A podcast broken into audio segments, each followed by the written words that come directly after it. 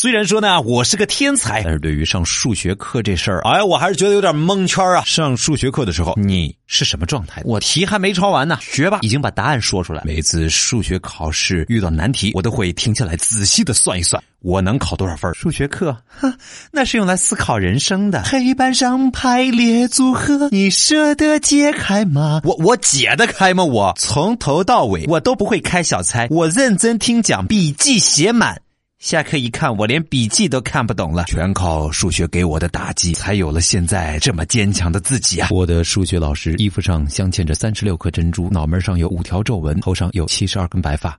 别问我是怎么知道的，我特别崇拜我的数学老师，因为因为他画的竖线特别直。考试的时候，一旦发现题目不会做，我就跳过去，结果这一跳根本停不下来。班的学霸跟数学老师争论题目，像狗吵架一样的，我是听不懂，但是觉得很厉害。俗话说得好，人生嘛，三分天注定，七分靠打拼，就是剩下的一百四十分，我不知道该怎么办了。那会儿发成绩啊，数学老师盯着我说啊，咱们班这回期中考试啊，居然有人考出了个位数，我不知道是谁啊，都给我自觉。一点心里就想，哈 哈考个位数哪个傻缺？结果第二天卷子发下来，我有了一个新外号——四哥。你的数学成绩好吗？你的数学课又是怎么度过的？在查找公众微信号里面输入“小传说”，找到我们，用一段语音发过来，入选的我们会有奖品送给你哦。嗯嗯嗯，你别老说别人，杨小川，你的数学课是怎么过的啊？啊，没什么特别的，化学啊、物理啊、英语啊，都是一样的。